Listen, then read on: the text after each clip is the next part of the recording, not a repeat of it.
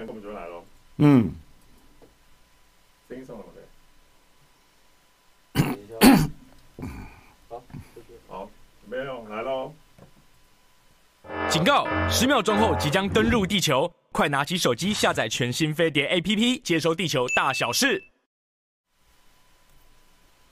呃，欢迎大家来到明亮看世界啊！我是郭正亮，我是杨永明。今天由我这边开场啊，因为永明兄现在人在日本啊。对。那你可以看到我们穿的比较轻便啊，因为永明兄去日本要家家庭团聚，他当然就没有带西装了 啊。所以我想说，大家都穿的比较轻松一点啊。可是我们今天的题目一点也不轻松啊。是的。呃，我们就在这里起个头了哈。那永明兄在日本，相信也有非常独到的见解啊。我们最近看到一连串，就是这个礼拜来了哈，一看到一连串的相关的事件，都跟美国绕着台湾这个议题有关啊。比如说，包括两艘巡洋舰从北到南经过台海嘛啊，然后也看到拜登对台湾做出新一波的军售啊。那包括这个 响尾蛇飞弹嘛，啊等等啊，还有鱼叉飞弹啊。那另外一个就是大家稍微意外的，就是好像九月中旬啊，那个台湾政策法，这个台湾 Policy Act 要卷土重来啊，那引起了相关的资深幕僚的担忧啊，比如说阿米塔吉等等啊，这个等一下有明兄可以来做分析啊。然后还有就是华航。这个昨天突然开了临时董事会啊，那做了一个重大决定啊，说要采购十二架的波音的七八七啊，那这个距离上次那个两个参议员来台湾啊，那期望台湾买二十八架，实际上距离也不长啊，那这个动作当然就引起了美国各方面跃跃欲试了啊，好像来台湾很容易有所成果啊。所以我们就看到印第安纳州长，然后接下来是 Arizona 的州长都要来啊。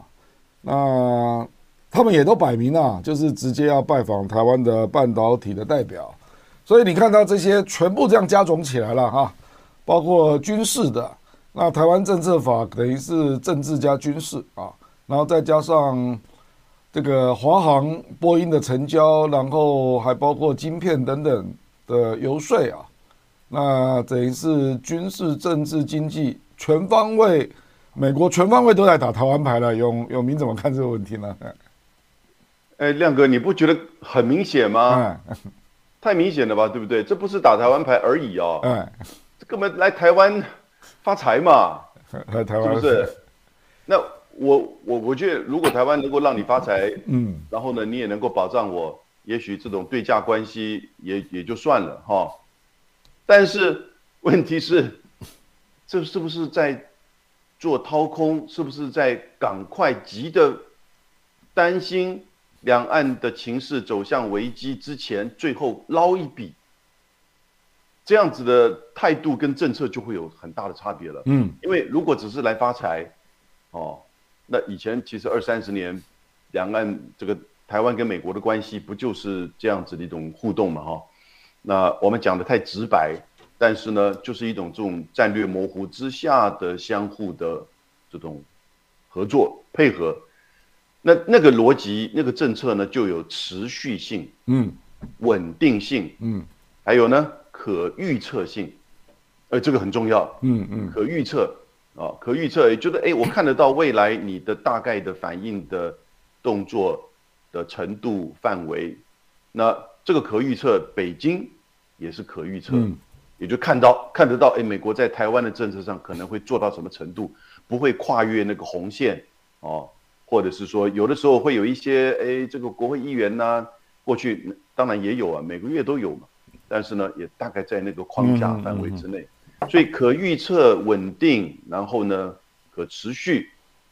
但是如果现在面临到一个结构的变化，是担心两岸之间的战略风险不断的提升，然后呢，可能在这个之前你就要加码，啊，一方面是这个加码的方向跟进度哈，就会变成可能很快。台湾政策法不就是如此？对，对不对？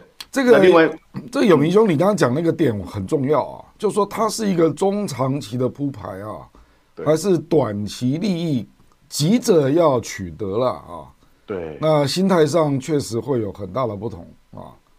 那另外一个，我我是感受了啊，就是你刚刚讲的目那个目标，我当然同意了，就是感觉就是急着要来做生意，要收割一点东西这样哈。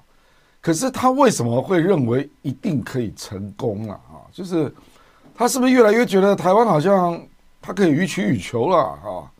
好像没有他，好像就活不下去了啊！所以就渐渐的一些以前看起来不是如此大胆直白的这种各种要求啊啊，现在突然之间就很敢于提出了，你知道吧？像对，比如说这么多的国会代表、州长来台湾，千篇一律都是要见半导体的代表，哎，对，就因为美国晶片跟科学法刚通过，大家急着兑现啊，变成这样啊，哎，急着兑现。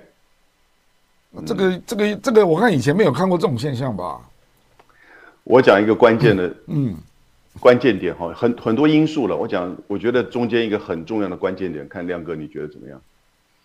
我觉得我们现在台湾政府哦，蔡英文政府缺乏安全感。嗯，就对美国这个安全感，不是说两岸关系哈对，或者是台湾的这个军事形势，对美国政府对，特别是对行政部门的决策缺乏安全感跟信任感，所以才会让这些国会议员、州长来去凸显台美之间的关系。嗯我们也了解美国政治，国会议员跟州长怎么可能代表政府呢？对啊，那第一个是往来的次数以及密集，第二个是他要什么我就给什么，几乎是你要五毛给一块嘛，不对吗？然后呢，这个给问题是你给了一块钱哦，是给国会议员、给州长所代表的利益，啊，不管半导体也好，华航的飞机也好，波音飞机也好，那这个一块钱有多少价值能够进入到行政部门去影响行政部门？天晓得，很难。对不对？说不定还负面不一定哦，对不对？那为什么会这样子？我觉得就是他对于行政部门之间的这个政策跟互动哈、已经有一点失去信任，或者是这个没有办法百分百的有很好的这种信任关系跟沟通关系，甚至有一点不安全感。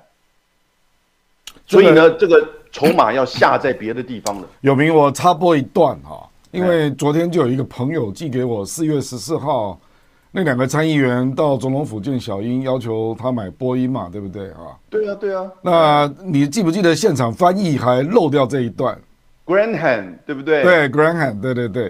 亲那自讲的这一段，然后小英也有一点好像不太以为然的样子，不不没有回答嘛，对不对？嗯，那隔天当然立法院就有人质询嘛，对，结果国安局局长陈明通竟然说这个叫认知作战，你记不记得？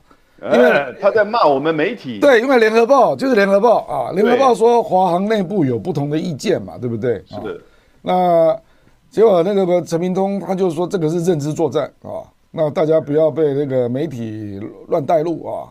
对，那结果才隔多久啊？哎，事实上这种飞机的评估，在四个月内就做出重大决定，而且买十二架，这个这个钱很大十六架，，十六架，十六架是吧？哎这个这个钱这个钱不小啊啊！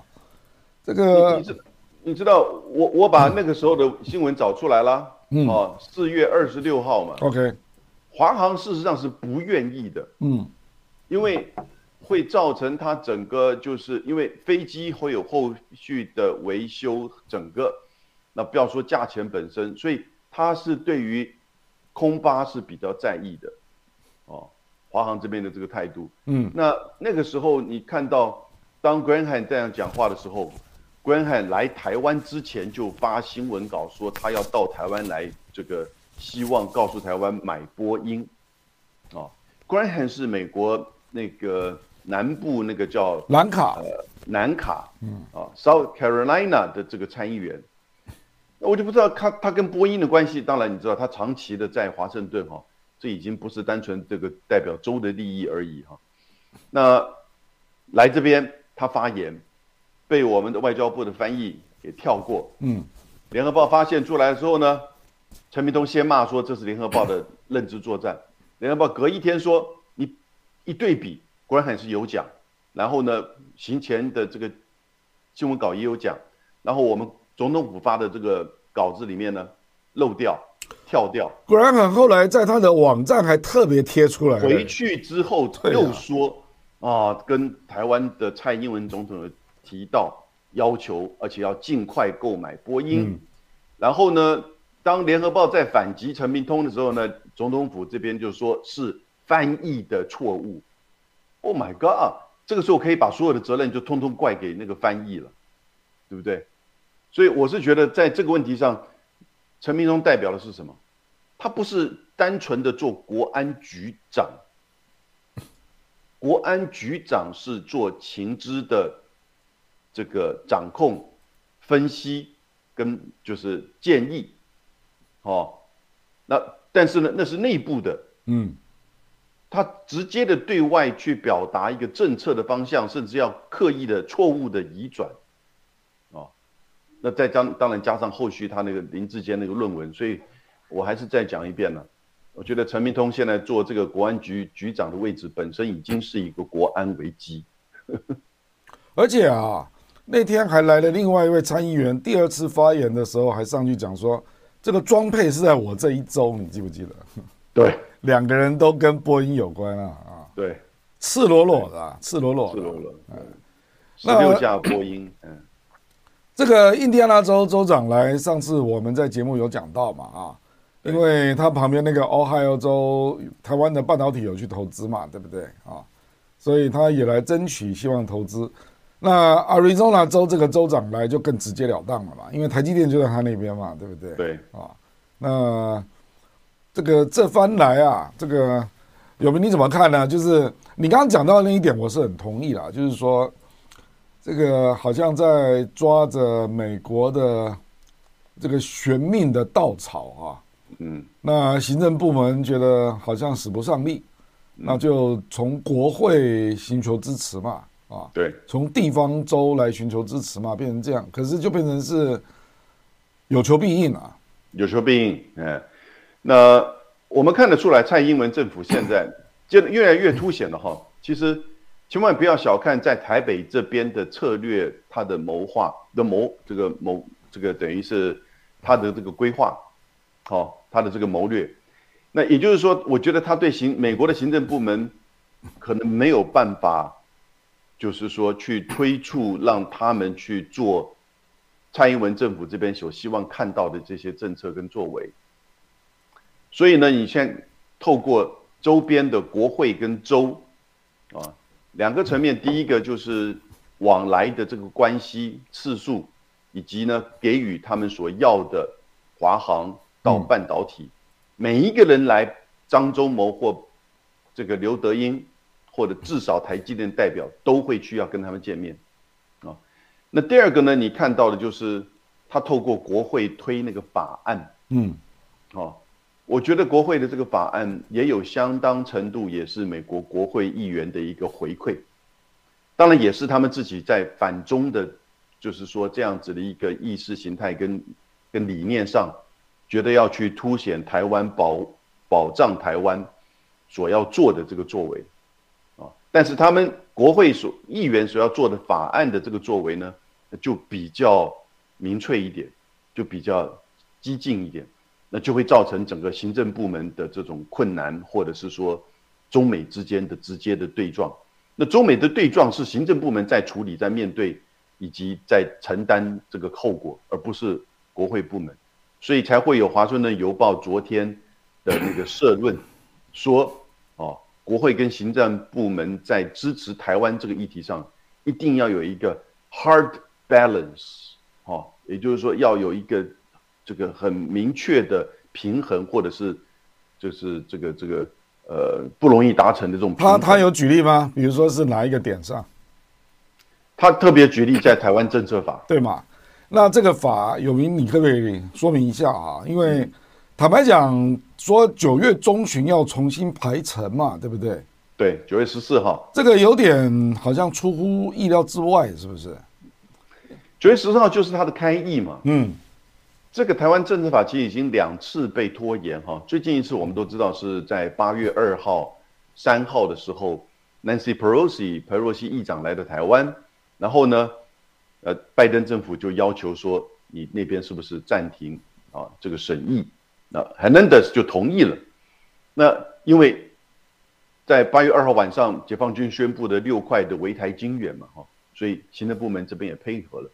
那可是现在回来之后呢，你看到，呃，就是一连串连行政部门都在做，就是这个军事穿越台湾。前两天两架巡洋舰穿越台湾海峡，然后呢，也陆续的安排哦，跟台湾关系法有关的麦基参议员来台湾，哦，然后呢，呃。另外就是那个女的参议员，田纳西州的那个参议员，Blackburn，Blackburn，嗯，对，也来的台湾。那但是这两个州长，印第安纳州的州长跟 Arizona 州的州长，哈，我觉得是他们看到了佩洛西来台湾见到了张忠谋之后呢，以及所有的议员说，他们赶快安排这段时间哦过来。那因为也算是他们在，因为暑假期间不只是议员，连是州州也有州议会嘛。休假的这个期间，所以他们比较时间上有空，在这段时间抢着这个热度哈，嗯，来到台湾。那关键就是当来到台湾的时候呢，我们的配合度之高啊，对不对？嗯。然后这个政府把半导体都推到最前面去，我们不断的在提醒这个这个晶片法案的主要其实是要确保美国的半导体的制造。回流以及半导体供应链的安全，而越来越凸显的台海的这种军事战略风险，反而使得就是晶片法案，哦，还有 Chip Four，是慢慢的希望从去分散掉台湾在半导体这个供应链上的这种这种地位跟影响力，其次再去针对这个南韩，哦，这个南韩的文章都写得好清楚哦，所以我们在这过程当中。相对于韩国自己本身去保障它自己的半导体产业哦，后来还有那个电动车产业，就是那个这个就是呃叫通膨通膨拆减法这个法案嘛哈，这个相对之下的你看到那个完全不同，这边为了要抱住美国行政部门对台湾的这个支持，透过国会议员、州长、半导体、飞机，然后呢。凸显美台之间哦，那坚若磐石，以及呢，在凸显呃，就是要去推催促美国的国会要通过这相关的法案。有明，这里我插个我的感觉啊，是因为韩国对晶片跟这个电动车，美方对于韩国企业的做法啊，是摆明了公开叫板啊啊，嗯，表达他的不满啊。那台湾是没有啊，台湾事实上半导体界包括政府了，好像是忍气吞声啊，然后另外就一贯一系列的就接纳了议员跟州长来这边关说啊。对，那你认为为什么会有这么大的对比呢？我觉得也不是完全是政蔡政府的这种施压哈，台湾的企业跟台湾社会。某种程度是感受到美国的支持的重要了。嗯嗯嗯，啊，因为也的确发生两岸的情势的变化，新常态的形成，军事演习嘛，对不对？然后呢，二十大会通过怎么样的叫做台湾问题总那个新时代新时代对，就是对台湾问题的总体方案吧？哎，呃，总体这个方案啊。那这些东西当然都会对台湾整体就会造成压力，也当然作为台湾的这个企业也会有这个压力。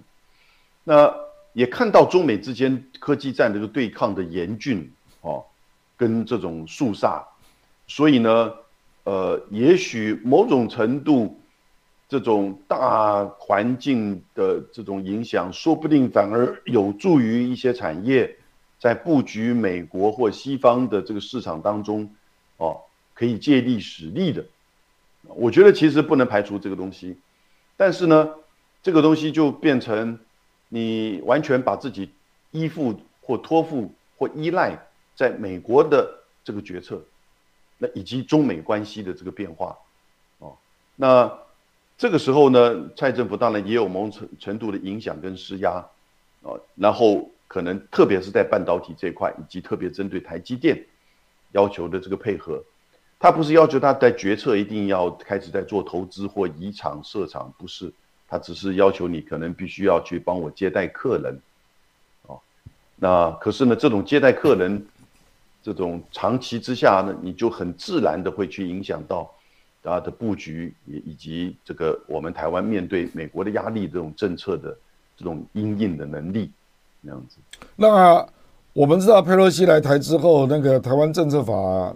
暂暂缓嘛，对不对？哈，嗯，那现在在开议又重返国会啊，那为什么这个法案又立刻重返江湖啊？白宫怎么突然又放手了？我现在有点怀疑白宫是不是突然放手啊？嗯，因为《华盛顿邮报》的社论加上阿米塔吉，对，这个都不是一天之内有感觉就赶快写的，嗯嗯嗯，这个可能大概都是两三个礼拜了，哦。感受到美国的国会部门，尤其是来这个有名，你稍微介绍一下阿米塔吉是什么看法，好不好？嗯，阿米塔吉他的看法是认为，如果在对台的政策上过于失去平衡，一方面是过于象征主义式的，他用的象征主义是我们白话讲就是过于明粹，过于挑衅，哦，然后呢？失去重视实质的协助，嗯，也就是对台湾真正有利的防卫力量，然后呢，科技发展和经贸关系，哦，这样子的话，你就可能会失衡，一失衡，反而不只是造成台湾的没有办法去发展它的军事防卫力量，反而造成一些产业啊，这是我家的。产业或科技的空洞化，然后呢，最主要可以造成北京的解读，这是直接对抗，就是北京的这个对台政策，哦，那我昨天有跟香龙讲哈，其实这一连串的这个法案哦，某种程度，它是美国透过它的法案国内法来去这种准承认台湾的。法律跟国家地位，这里我补充一下哈，阿米塔吉他有具体提到几点啊。第一个就是那个我们驻美的单位要改名为台湾代表处嘛啊，哎，他就是讲的是台湾政策法的内容了，对对，这个台湾政策法的部分了。还有另外一个就是 A I T 的主席他的任命必须要经过参议院的同意嘛，对不对？所以这就是国国跟国的外交关系了，就是比照一般外交官了啊。对，所以这两条如果都过的话。还有第三个，对，就是要给予台湾这个特别的啊，就是非北约成员的主要伙伴，主要的非北约成员。对对对对，美国的国会有通过一些国家是有非北约成员地位，我们台湾一直都有，哦，大概总共有九个这个国家。这个关键是在于通过军售的时候，国会会同意军售的时候，嗯，有一些科技的这种含量的项目，它是给予给予。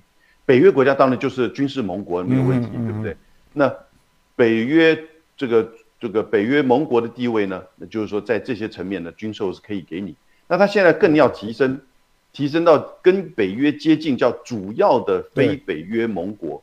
所以这第三点。嗯。第四点呢，还通过一个四十五亿的对台军售。哦，那这个四十五亿怎么让台湾去购买？怎么时间呢？当然可能法案还没有。这个完全讨论，或者是即使法案过，也可能会交给行政部门去认定。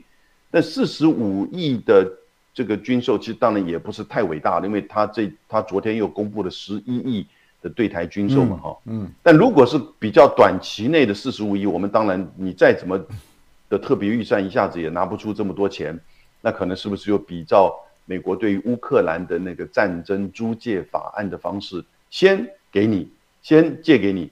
然后呢，你贷款再慢慢的还，嗯，哦，所以这几个大概是台湾政策法的这个新的内容。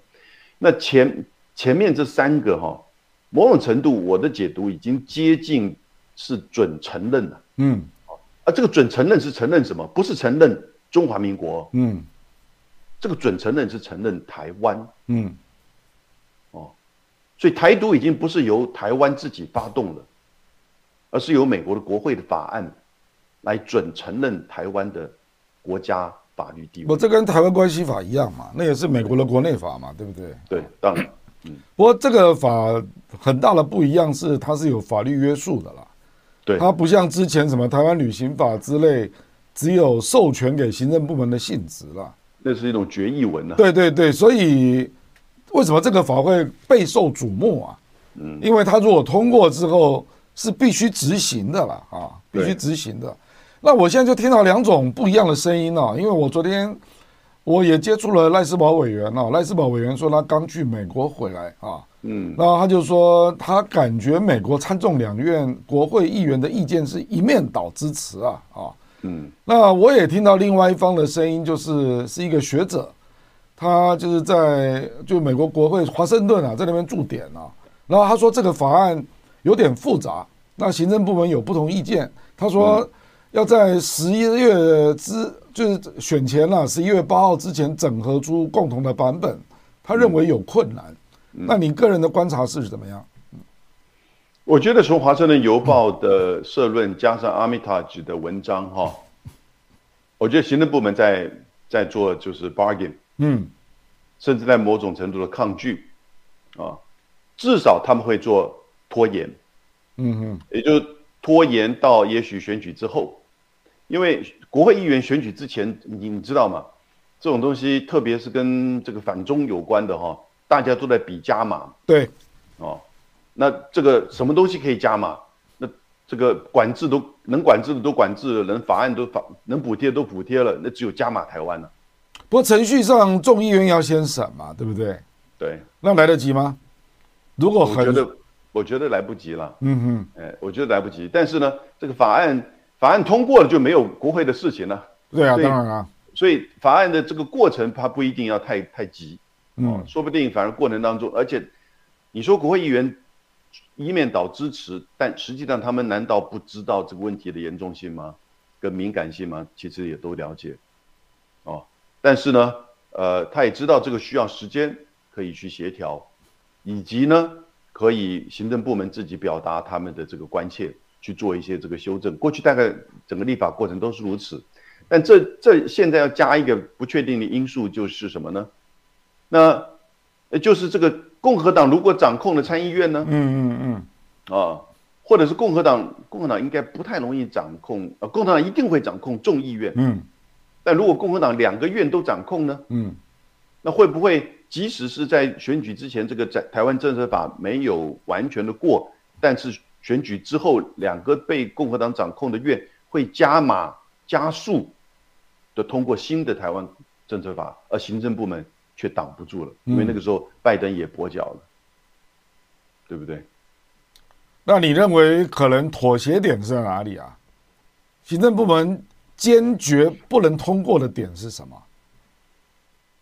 从行政部门来讲，哈，嗯呃，我觉得代表处的改名，哈，嗯嗯嗯嗯行政部门的思考不会不是单纯行政部门的，行政部门思考一定思考到北京的态度了，嗯嗯北京的反弹的强度，哪一个可能反弹五，哪个反弹三，哪个反弹一，啊，我觉得军军售的层层面的反弹可能不如前面两个，啊，军售虽然看起来量很大，但是四十五亿不是四百五十亿嘛，哈，不是像给乌克兰那个四百五这个五百亿这样子的这种大的规模的，但是如果说代表处的改名或者是呃美他自己派代表通过参议院同意，这是美国内政问题。对，哦但代表处的改改名哈、我觉得北京的反弹会比较强。嗯美国的行政部门可能会在这个议题上会比较希望说，在这个法案当中呢有所保留，大概是这个样子。对了，因为这个嗯不是那么实质了，所以阿米塔吉那个意见应该会被接受了啊。是，就是如何强化军事，然后还有坦白讲，我也不不觉得这叫科技上的合作了，应该是把台湾的科技产业挖到美国吧。真的是，真的是。然后你看，马上下个月开始所谓的台美贸易谈判，嗯，呃，我我我觉得又是新一轮的谈判跟谈话而已嘛。其实那个复杂度更大，也不可能一下就有结果，也不可能，也不可能，也不可能。所以美国这一阵子其实是一种再，我们把它讲在战略上就叫做再平衡，啊，也就是因为新的这种常态、新的平衡出现在六块这个围台军演之后，那不管是军事上还是政治上，军事上是在台海附近的这个军事层面、军事的平衡、军事的态势，政治上是指中美关系，还有呢。在整个印太地区的各国对于台湾的议题的态度，慢慢的有一点，我的感觉，美国的兰德公司的报告也是这样写，嗯，慢慢的各国印太各国的态度，大概除了日本跟韩呃澳洲之外，比较倾向于北京的论述了，啊，至少公开就是说外交层面的这种回应或者是讲话。啊一个中国，那一定是就是说可能放在第一项。美国自己都那么讲，麦基那个参议员来了台湾，在台北都讲一个中国，这是过去也没有没有发生过的。在台北讲一个中国，事实上是非常少见。所以，呃，我觉得美国的这个再平衡，现在就是可能在这一段期间哦，那坎培尔的一些规划有一点力道过大过猛。那但是但是看得出来，这是他的规划，那他他想把很快的拉回来，到这种回到过去，哦，可是呢，这个力道过猛的这种情况可能会招致一方面北京的强力的反制，呃，这个目前还看得 OK，哦，我觉得北京那边有一定的克制哈，但是呢，当你力道过猛的时候，你旁边的人旁边的看戏的人就会加码了，嗯，对不对？所以。这个同时呢，台北这边也给的很快。你看，我觉得华航客机的这个临时董事会给的这么快，就表示台北这边有一定的危机感。不过这个给太快有个风险啊，你手上还有别的牌吗？对对对对，对不对？因为坦白讲，在国安层级能够决定的政府的牌啊，除了航机采购、高铁这种大项目了啊。那其他就是我们的护护国神之神，就是台积电嘛，对不对？对。那还有其他牌吗？看不出来，这个有点给人感觉给太快的感觉了。嗯，我觉得给太快的原因也是，而且有没我补充一下哈，你刚刚讲的那个趋势我蛮同意的，因为昨天台湾不是对那个进来的无人机第一次做射击嘛，对不对啊？嗯。那我今天就看到美国竟然有个回应说。呃，即使实弹射击也是在一个中国政策下。我说奇怪，怎么连这个都要去扯一中了啊？那这里面当然就会让我联动到，就是说你刚刚讲到日本跟澳大利亚在前一阶段是比较挺台湾这一边呐，可是我的感觉好像也在跟中方酝酿新一轮的谈判之中了啊，因为你人在日本嘛，对不对啊？那日本，你的感觉怎么样？比如说，在台台湾这阵子发生的这些事啦，包括半导体啊，因为日本好像晶片就是一面倒站在美国那边嘛。嗯。那可是你，我们知道日本也开始酝酿岸田跟这个习近平即将有高峰会啊，不管是什么形式啦。如果比较快的话，就是这个九月的二十九号那个建交五十周年。那晚一点就是 G20。大概十一月十五那个时候啊，那你觉得日本的舆论的氛围有一点改变吗？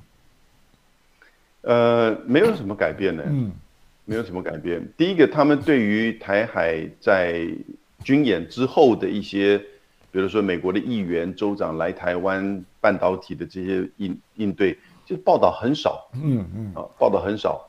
那半导体层面，美国、日本基本上跟韩国、跟台湾。哦，知道，我们台像你我台湾人的反应不一样，嗯，因为他完全是站在美国这一边，嗯，因为符合他的自己本身科技的利益。那他们对于韩国那些抗拒的动作有没有评论？呃，评论倒不多，科技的领域的层面是有一些报道，哦，但是并并不多。那因为日本在半导体供应链上其实就是原料跟材料，还有少部分的一些设备，大概是半导体的这个产业关键，可能占七成五到九成，甚至有百分百的这个市占率的，所以它也是有一个关键的这个角色。可这个关键角色不是核心的啊这个层面，所以它才会吸引台积电要到熊本去投二十八纳米的这个厂，啊，索尼这边，日本这个日本内部还有一些不同的声音，他觉得这个似乎好像我们给予太多的优惠，嗯，而引来一个只是成熟技术、成熟制成的这个厂，哦，但索尼这边的解释说，它会带来过去。这个十几二十年来，日本在半导体的制造、晶圆代工是完全空白了嘛？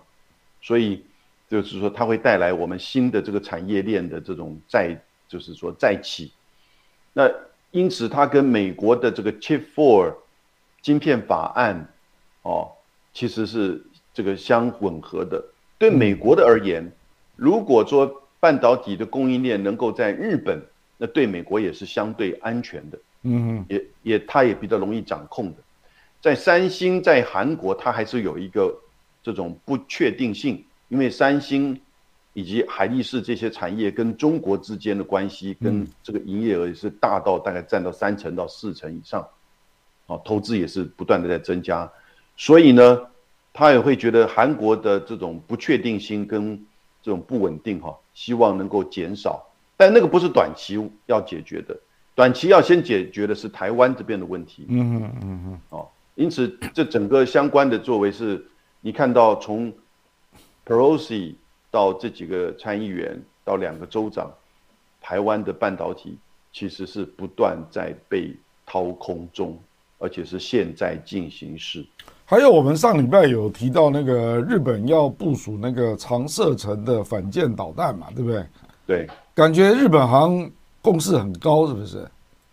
哎，这倒没有哎，好像没有听到反对的声音呢，不是吗？因为它只是读卖新闻的一个报道，对，别的报纸没有在跟着去在讨论。嗯，那冰田的这个防卫大臣也没有回应这个问题，呃，因为日本在年底要出一个他们的新的就是防卫大纲，哎，防卫大纲，嗯，然后呢，所以可能在这个过程当中是在。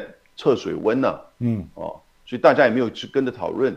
那因为你知道，现在日本完完完全全都是在那个统一教跟自民党的都在讨论安倍国葬吗？不会吧？还有还有第二个就是安倍的国葬。哎，所以回到刚才你讲的，岸田什么时候跟就是习近平见面？我觉得不太容易，九月底。嗯，因为那个时候安倍要国葬，九月二这个十几号、二十号左右。那中国这边会派谁去？哦，会不会派人去？现在都是一个问题。那呃，因为现在马克宏也不去了嘛，哦，对，所以现任的马克宏好像去忙阿尔及利亚的事了。对，那现任的你就看那个贺锦丽会不会来嘛？嗯，那如果不是在这个时间点，习近平当然不可能会在这个时间点来，对不对？他也不太可能隔个几天之后，中日的那个七十周年纪念会到日本来，或者是安田去中国。所以会不会重演像是中韩的那个三十周年，哦，中日是五十周年，那中韩那个三十周年就就很可怜呢，嗯，那个是两个外交部长自己那边开会，然后各自宣读这个习近平跟尹学月的这个嗯嗯嗯这个电这个声明，然后两个外交部长都没有在做这个视讯。的联席的会议没有了，日本这个是碰到国葬嘛，不然事实上五十周年也没有什么特别活动啊，有吗？对对对对，所以我觉得最有可能其实是应该十一月的呃集团体了。那就是说，你既然都见了拜登了，哎，那将来当然见岸田就不会这么敏感。有名啊，那个日本国葬搞了那么大规模是干嘛？一百九十五张请帖啊，吓人啊！因为这是他。历史上大概第二位首相的国葬，嗯，前一个是谁？是谁？你知道吗？嗯，吉田茂。哦，这样啊，这么久啊？哦，那个是，对啊，你可以想想看，那个时候，可吉田茂对日本的贡献是怎么样？对不对？那等于是战后建重重建的，对对对，的领导人嘛，对吧？我们讲的，我们念日本的外交就知道，日本的政治经济就知道，有一个叫吉田原则，对对对，呃，大部分日本人都知道，有西的 doctrine 嗯哦，也就是说，全力发展经济，然后呢，在安全议题上，透过美日安保，嗯由美国来这个协助日本的本土防卫，这个叫吉田原则。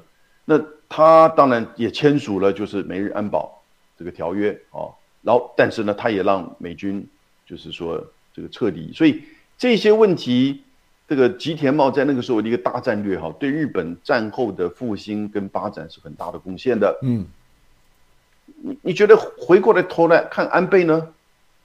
安倍在国际外交上、国际就是各国的关系上，他有做一些努力，哦，但是在内部他比较有名的是他的家族，哦，以及他连做两任，还有他那个不太成功的安倍经济学，嗯。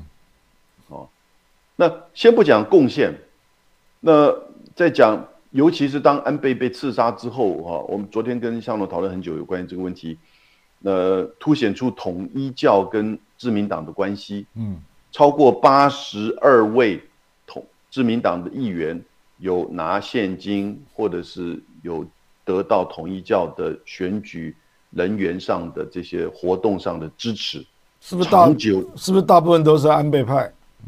呃，没错，哇，对，都跟安倍有关，因为安倍从他祖父岸信介开始，就在协助统一统一教在日本生根落地，嗯。然后呢，不断的，安倍后来也在统一教的许多的杂志上面做封面，那然后呢，他也透过安排统一教的教团的这些教友的支持，来去协助他的秘书或者是之前谁谁谁当选参议员或众议员。嗯啊那所以呢，也就变成安倍手上的一个筹码，一个运用，来去这个这个扩大他的这种政治上的这个影响。那现在日本不能，日本社会媒体不能接受是，第一个是韩国来的，对不对？嗯第二个，这个因为统一教过去几十年哈、不断的被控告有在用叫做灵感商法，哦，也就是用一种，就是说，呃，这种促销啊、贩卖的这种方式来去这个卖他的一些这个产品，非常的贵，可能是挂饰，可能是壶，可能是书籍，可能是这个文显明的相片，嗯几十万到几千万日币。那哦呃，也就是说，作为一种赎罪，或者是认同，或者是对你的父母亲在就是这个往生界、灵界啊，避免怎么样的哇，各式各样的说法。那大概总共有五万多件的这个就是说告诉哈，因为三十五年期间，然后就是针对你看，已经这个三十五年期间，大概因此获利一千两百三十七亿日元，啊，这还是出估的。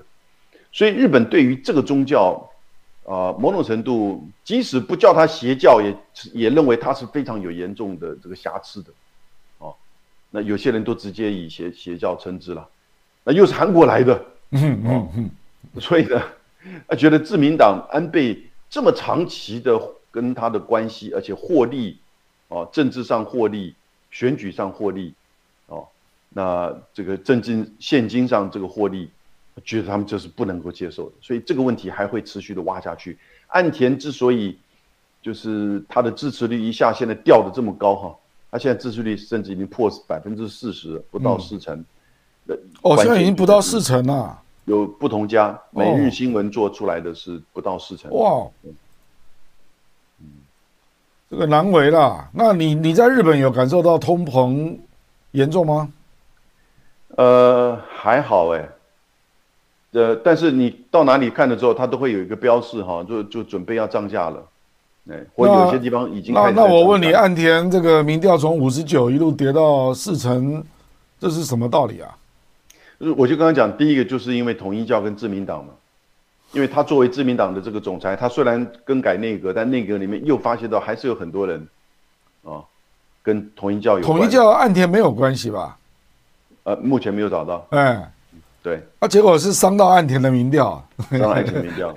然后这个国账也有问题，国账花要两亿五千万日币，但如果把安保所有东西都算进去，反对党说可能至少花十倍。然后呢，呃，以及就是对于呃这样子的政治人物有争议，那个国账后来才减缩到两亿多日元，不是吗？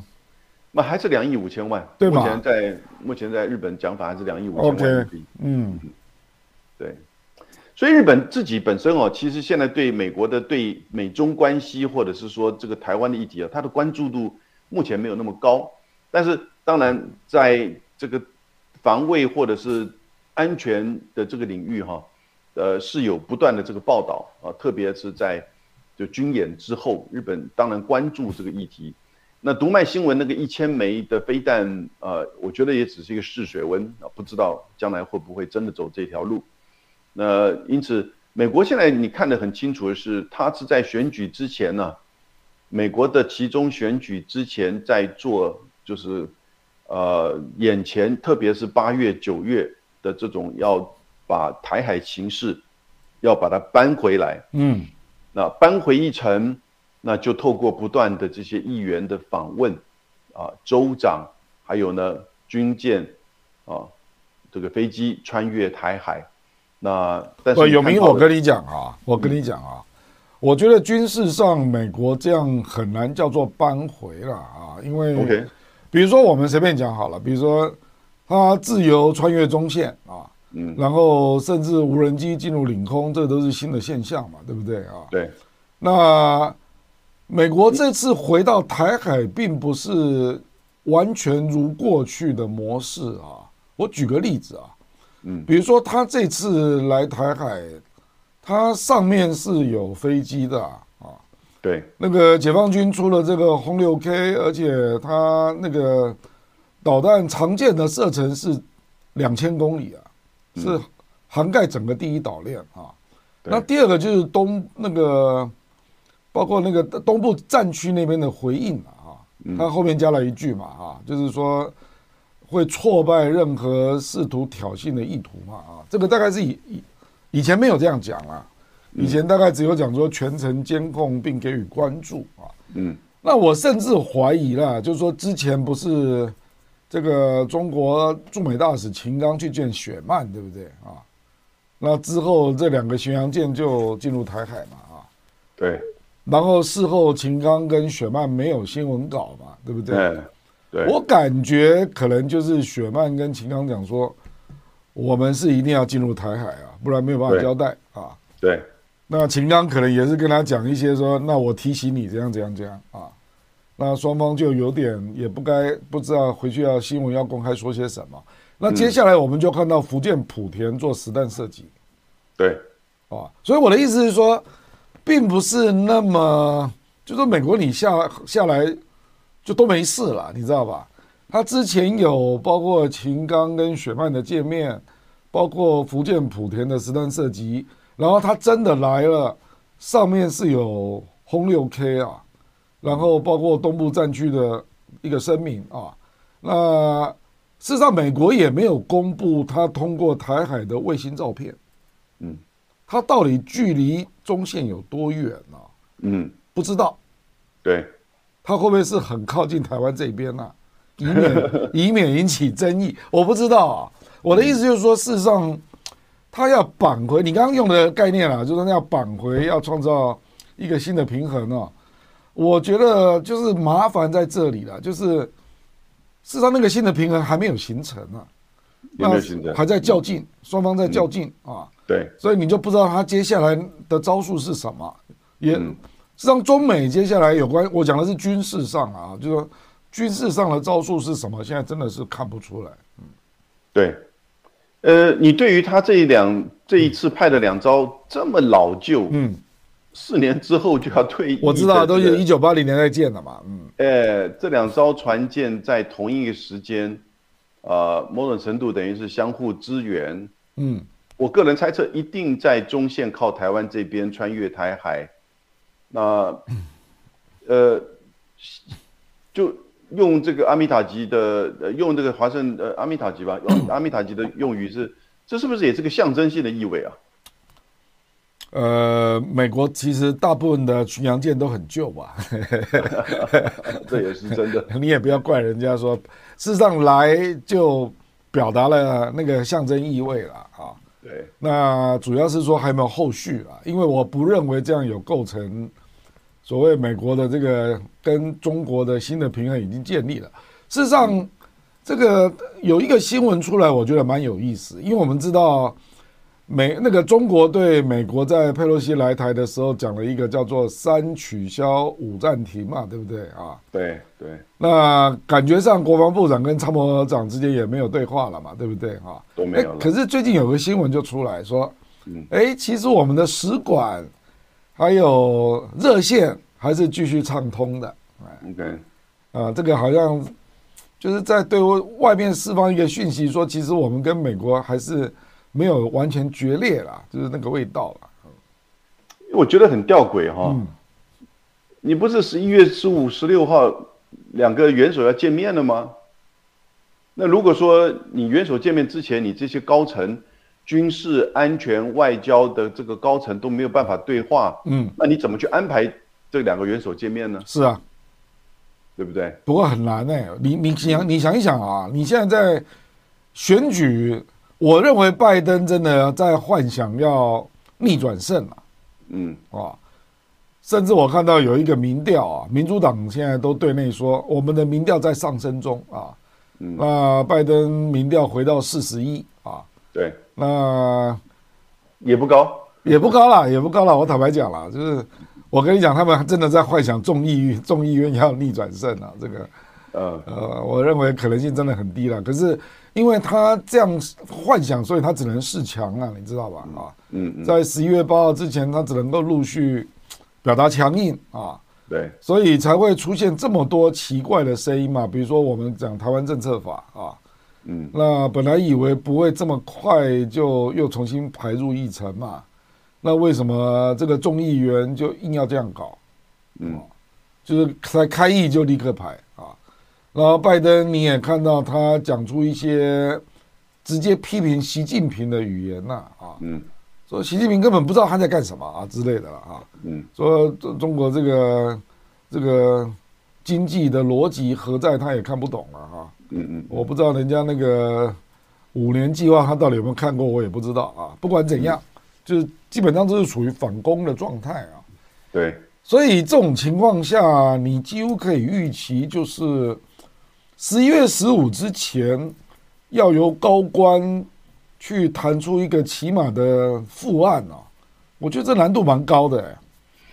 对，比如说布林肯啊、苏利文啊，或者是奥斯汀啊，要去跟中国弄个复案，以便让拜登在十一月十五号及团体能够跟习近平有更多的内容可谈哦。嗯，这难度很高哎。嗯。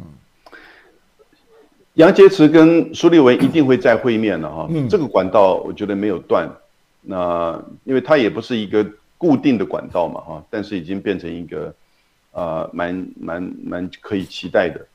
那他们的会面本身就是一个重要的象征意涵。你认为在十一月十十五号之前，杨洁篪跟苏立文会再会面是不是？会，一定会再会面，因为。别的管道现在谈具体的东西，嗯，啊，现在受到阻碍，加上其实就算没有阻碍，啊，也不一定真的他们两个会面一定要拿出什么具体的东西。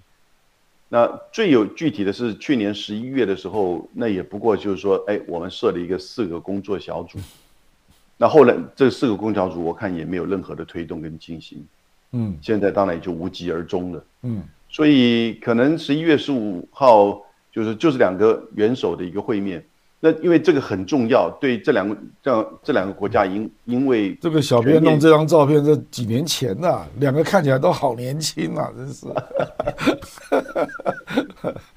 呃，这个在拜登大概是做副总统的时候吧，还是对啊，所以呃，我觉得光这两个人会面哈，其实大家就已经期待很高了。那至于说会面是不是达成什么共识啊，还是什么决议啊？哈，呃，都很难讲。最多如果从重演过去去年十一月的那个，哎，我们接下来啊开始中美之间增加互动啊沟通的这个管道和机制啊，这就已经很难得了。但在此之前呢，我我突然觉得，其实某种程度，行政部门跟国会部门也是在扮黑白脸呢。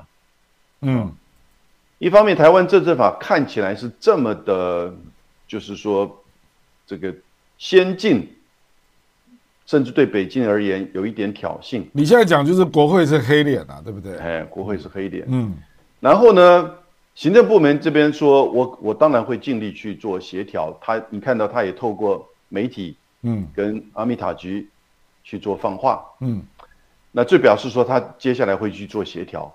但同时，他在台海的再平衡的动作上，他可能就说：“我一定要做我必须做的事情。”好，那你如果来跟我对直接对对撞的话，那这个东西就可能会不只是可能军事上会发生意外，我也在国内行政部门挡不住任何啊，就是说台湾政策法案或其他。这个听起来很像 Pelosi 访台的逻辑嘛？对啊，呃，议长坚持要访问，我也挡不住啊，对不对？哎，你不就他就是这样子吗？对，他其实当然是挡得住的了。所以国会这边出黑脸，对，那这个行政部门做态要缓和，对不对？啊，可是如果实在是，嗯，这个中美关系实在是不太好，我就挡不住了啊。那亮哥，你觉得他这样的过程当中，这种反复这样子的黑脸白脸，或者是说这种？明的一套，暗的一套。美国的真正的对台的战略利益，在现阶段是有哪一些？有明，我跟你讲啊，以前这种黑白脸也演过了，比如说国会去促成李登辉在九六年访问 Cornell 母校嘛，对不对？对。那后来就发生台海非常危机嘛，对不对？对。然后一直到克林顿一九九八年二月去上海讲出新三部嘛，对不对？对。可是从此就稳住了将近十五年了。啊是，那你去看 Pelosi 这个事，感觉拜登是不以为然嘛？又说军方反对，然后还没稳住啊。然后现在台湾政策法又要来，你不觉得很奇怪吗？就是说，我们还没有看到一个稳住的大招啊。啊，嗯嗯，那新平衡的内容也没有出来啊。嗯，或者说我们广义讲啊，就是说。中方一定会要求美国在政治上做一定程度的承诺嘛？嗯，呃，可是你现在只听到说啊一中啊一中啊，可是内涵是非常不清楚，而且明显又被台湾政策法彻底推翻啊。对，那 这个跟以前所谓行政部门说我愿意出来处理这个国会所造成的落成啊，这个 fall out 啊，呃，差很远呢。差很远，差很远，感觉是行政部门才稍微一出手，然后又被这个国会 KO 啊啊，那提出了一个更强的版本啊。嗯，坦白讲，这个台湾政策法实质的影响远超过佩洛西来台啊。嗯哼，嗯，对不对？对。那结果，所以北中方的理解一定是你根本没处理嘛。对，对不对？中方一定是认为你行政部门根本就没有处理嘛，或者是。你是不是罩不住啊？嗯，你讲到重点了，我觉得就是他罩不住了。嗯，美国行政部门罩不住了。那这个问题可大了。嗯，如果在选举之前台湾这场过的话，我觉得习拜会也也也没有了，也没有了。嗯，很明确。啊，那如果没有过的话呢？这个习拜会有可能举行，但是要看他到底是这个行政部门就是可能协商到什么程度。呃，罩不住，一方面是罩不住行政部呃国会部门，另外一方面，我觉得他也罩不住，不是那么百分百罩得住台湾。我刚刚一开始所讲的，嗯，因为在他的这整个规划里面，对台湾这边的这个，就是说具体的作为跟承诺，就我台湾的政府哈，蔡英文政府希望看到的，一直没有办法拿端出来。那反而不断的在军售上面是在改变，嗯，在弱化，哦，你看这一次的十一亿里面也都是两种飞弹嘛，事实上都不是有升级的意义啊，没有啊，都没有，都没有。那个小尾蛇飞弹的射程很短哎，是啊，呃，空，就是它是空对空的，对啊，空对空而已啊，对啊。对所以装在那个 F 十六。不过有名我不了解，就是说台湾政策法这个提案人那个梅兰德兹也是民主党的嘛，啊，嗯，那拜登也搞不定啊，那你这个总统未免太太没有权威了吧？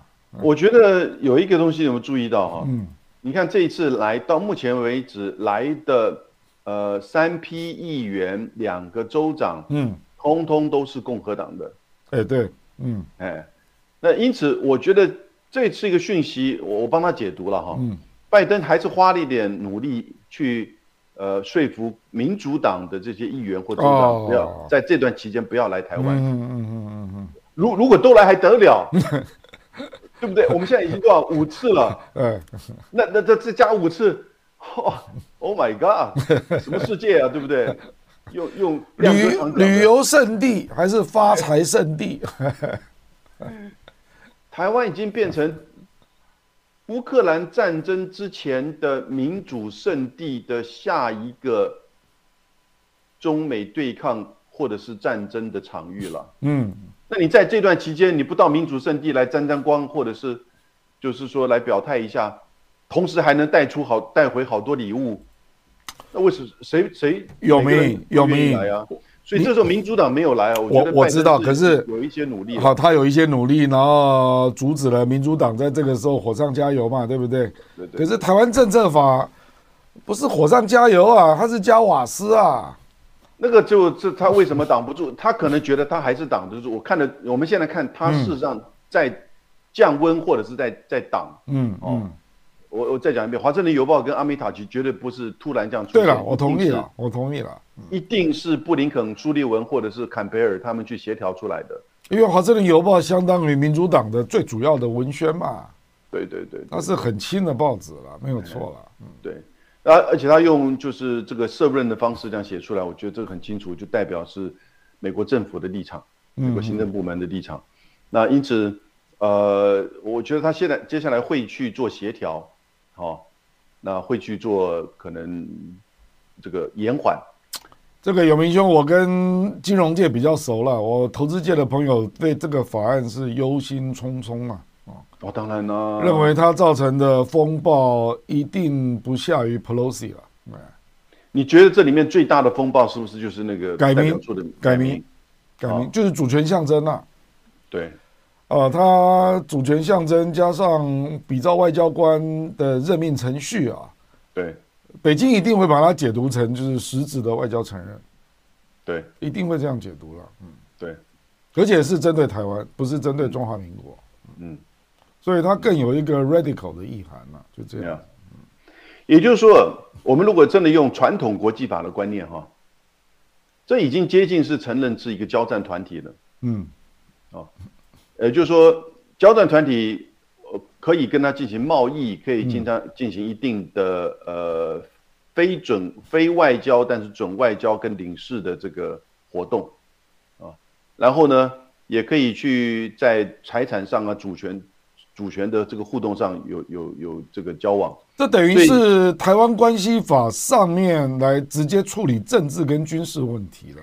台湾关系法讲得很清楚，它是维持非外交的，对对对，就是社会跟那个经贸的互动。嗯啊，台湾关系法有一点是把日本在一九七二年所采取的我们叫七二体制嗯啊，日台关系的七二体制，就是说是维一切都维持在非官方的这种层面啊。那因为日本的这个相关的这个规定都很严谨，所以呢，官僚的作为都很就是说 by the book 啊，照规定来，所以这个七二体制的限制的框架比较严。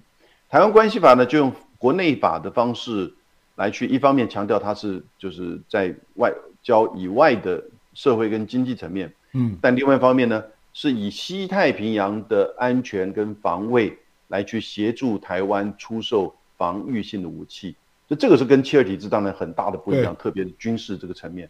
而台湾政策法呢，就把它整个甚至不能叫升级哦，嗯它甚至走不同的路了。嗯嗯嗯嗯它是走向了一个准外交关系、准承认的这种对就是说交战团体。我们讲交战团体，这是一个传统外国际法的讲法哈，也许不一定合适在现在这个政策上，但因为传统国际法并没有别的这种论述嘛，但有点接近，所以就是一种准外交承认的这种互动关系。因为我派大使，我派代表到那边，必须要我国会同意，那只有什么？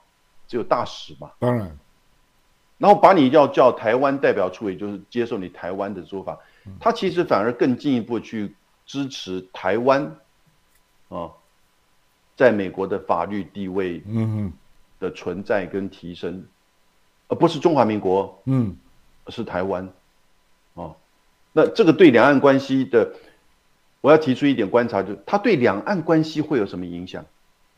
它不只是中美关系哈，嗯嗯，或者是美台关系，它对两岸关系什么影响？嗯，在现在台湾内部这么强烈的，你我都认知到反中的情绪，以及抗中保台，甚至年轻人的这种互不隶属。嗯，蔡英文讲的是中华民国跟中华人民共和国互不隶属。嗯嗯，但是在这个台湾政策法案之下，美国的加持跟外准承认的这种加持之下。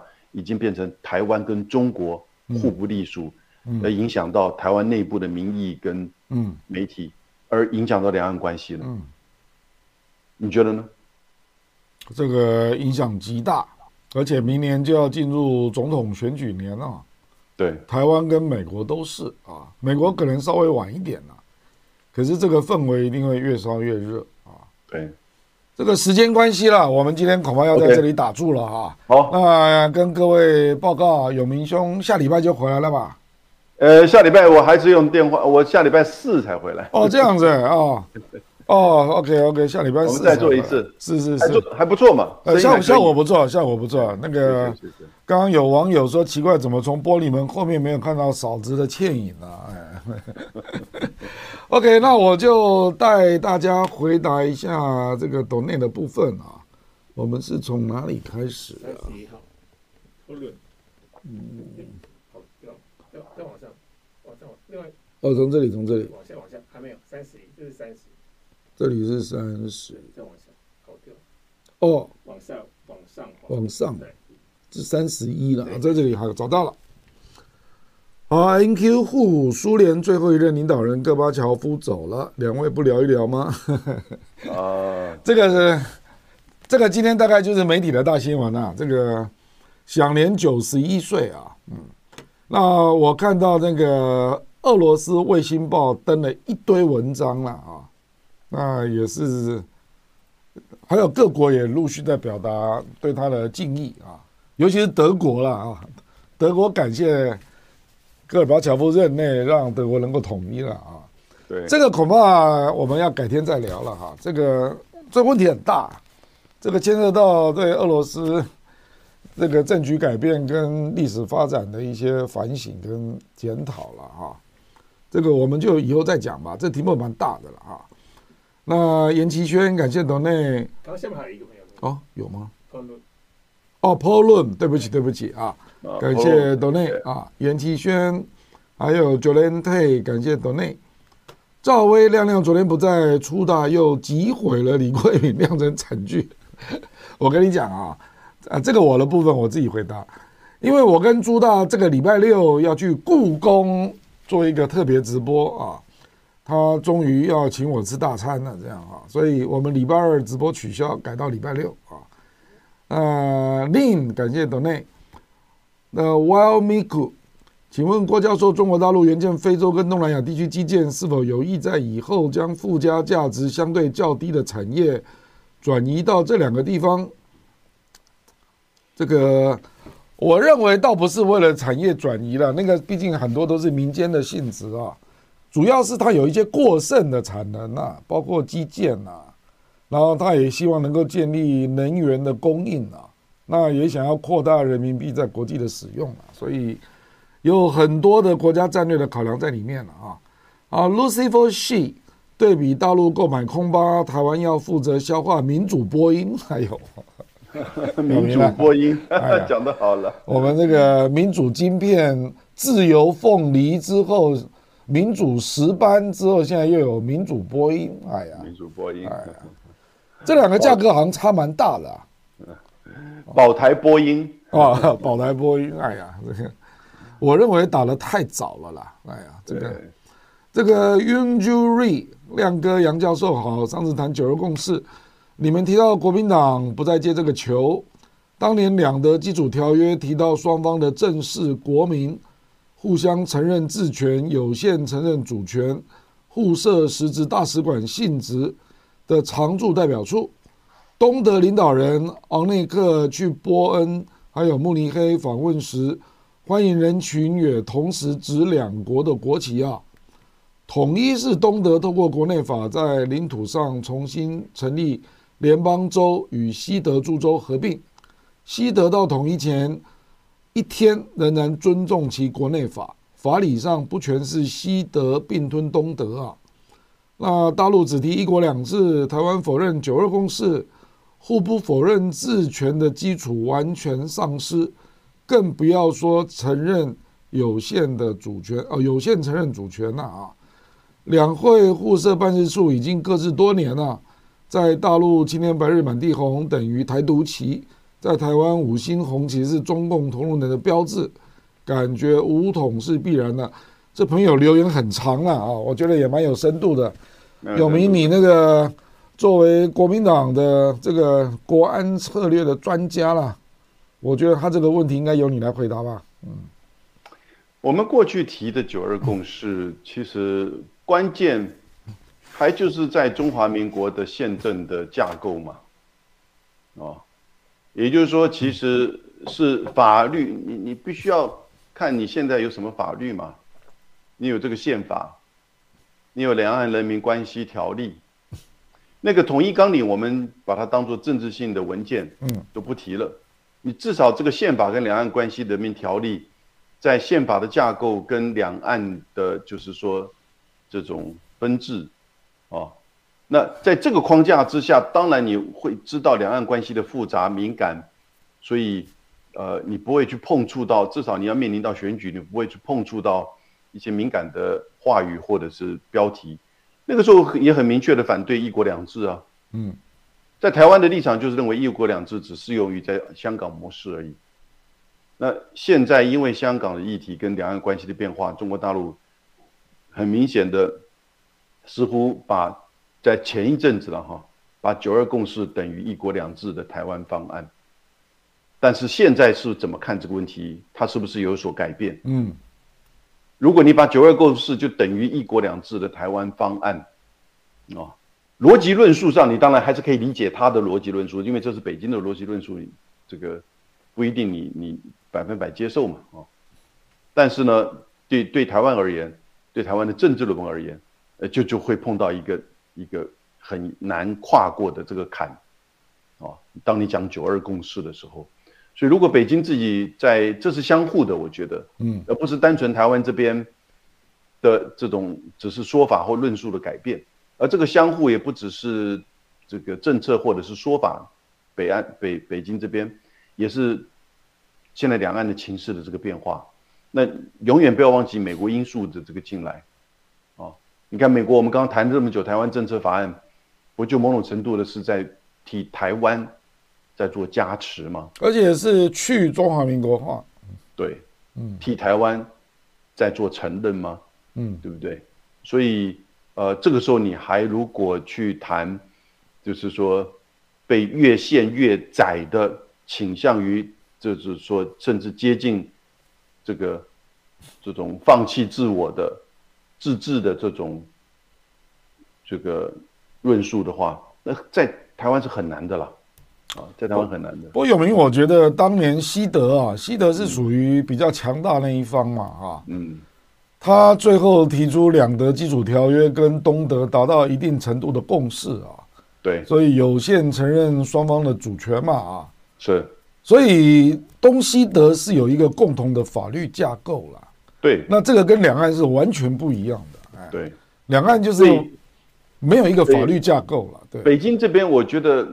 当然，因为现在他很快会端出来这个总总体战略方案哈，台湾问题总体战略方案，我我觉得其实他自己一定要有所调调整，嗯，那否则的话，就最后只是走向中美或者是两岸的军事的对峙跟冲突哈，这个大概对任何一方都不利的。嗯，有没有那种双赢，甚至三赢的这种可能性？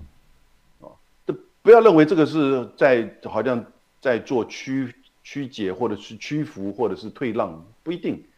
啊，因为你一定走向军事对峙的话，在现在的中美对抗当中哈，那就变成是在台湾议题上最后要摊牌，而且这个摊牌一定是用军事，那对台湾人当然不好，对中美也不一定是好事情啊。不了，没有法律架构，政治暂时并存处理不了，就会变成军事问题了。确实如此，而且越来越紧绷嘛，对对对，对峙嘛，因为然后双方的。内部的这种民族主义也好，或者是民粹，或者是这些国会媒体会不断的加码，对，把它给僵化，那很难的。所以还是，所以讲到戈巴契夫哦，我们就一个感触，那个刚开始跟呃亮哥也提到，对我们今天其实这个没直接谈戈巴契夫，我们刚开始有谈到，现在中美台哈都缺少了一个戈巴契夫，嗯嗯嗯。那是不是中方这边可以有一个戈巴契夫出来？那我觉得，其实也许看看后续的。我看美国跟台湾出不来了，嗯，因为我们的权力体系现在感觉越来越散了，哎，对，戈巴契夫在一开始是当权呐，而且相当是集中的权力了。但是不要误会哈，中方大陆这边出一个戈巴契夫，并不代表重演戈巴契夫对于苏联。或当时冷战的那样子的一个那种历史书，不，你讲的只是新思维了啊！哎，对对对对，政治上要有新思维，因为两两个完全不一样嘛。对吧，两个那个时候的苏联在阿富汗战争之后的的确确是完全掏空，嗯，血管末梢已经完全掌控不了那个时候的华沙公约组织的任何它的这些国共产国家了嘛，嗯，只能透过这个当地的这个驻军，而经济的整个恶化，嗯，然后呢贪污。哦，呃，所以在这个阿富汗战争哦，那这是美国现在在重重演嘛？美国在这个乌克兰战争不就希望重演苏联的阿富汗战争吗？嗯嗯嗯。美国自己在阿富汗二十年也感受到他对 美国的这种就是压力。嗯。那乌克兰战争就是苏现在俄罗斯的苏联时期的阿富汗战争。嗯。那美国在台海上面是不是也是同样的这个策略？嗯。那这个时候。完全不同基础的中国，而且亮哥讲在上一个您的节目讲得很清楚，海陆对抗当中，现在这种各自的立足的这个利基，嗯啊，事实上这个有越来越明显的这个差别，那这个时候更加理性务实的，呃，其实是更包容性的戈巴契夫，嗯，哎，其实是有助于整个中国的稳定发展啊跟崛起的。这个以后再谈嘛，这个很大的议题了啊。是。那最后一位是胡少宇，他说：“乱世只能夹缝中求生存啊，也不要那么无奈了啊。这个还是要把握各种这个和平的机会啊。大家努力要常听亮哥的节目。没有没有没有没有没有这个。那永明兄祝你在日本。”度假愉快啊！大家都很期待你赶快回到台湾来啊！好，我们下礼拜再好，我们时间到此啊，谢谢大家啊，谢谢，拜拜。